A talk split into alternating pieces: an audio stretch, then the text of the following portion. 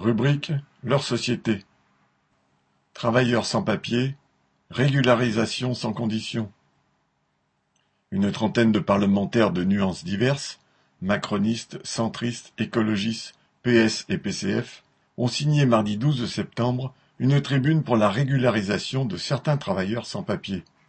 Des centaines de milliers de sans-papiers sont employés dans le bâtiment, la restauration, le soin à la personne, des secteurs qui ne pourraient pas fonctionner sans eux. Le texte décrit leurs difficultés, les bas salaires, l'obligation d'être invisible, la crainte de la police, etc. Il souligne également que de nombreux autres présents sur le territoire ne demanderaient qu'à être embauchés et dénonce l'interdiction de travailler imposée aux demandeurs d'asile.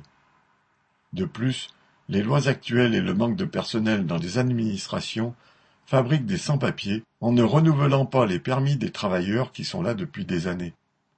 Évidemment, tous les travailleurs sans papiers devraient être régularisés immédiatement et sans condition. C'est une nécessité pour eux et pour toute la classe ouvrière, pour la défense de son unité et de sa dignité.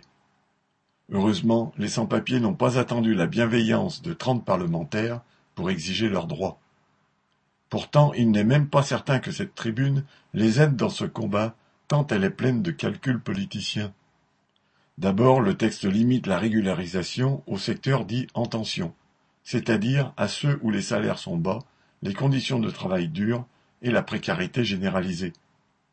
Le projet se borne à proposer de purger le marché du travail de situations tellement absurdes qu'elles en deviennent contre-productives pour les exploiteurs eux-mêmes. C'est tellement vrai que Véran, le porte-parole du gouvernement, l'a aussitôt approuvé. Ensuite, il s'agit d'une ouverture du PS, du PCF ou de ELV à l'usage de Macron. Ce dernier, à la recherche d'une majorité, ne dédaignerait pas le soutien des députés et sénateurs de gauche. Or le gouvernement doit proposer prochainement une loi sur l'immigration supposée contenir un volet régularisation. La tribune offre par avance une caution à ce volet sans se prononcer sur l'autre, qui comprend un attirail de mesures policières et xénophobes, rédigées pour complaire à l'extrême droite.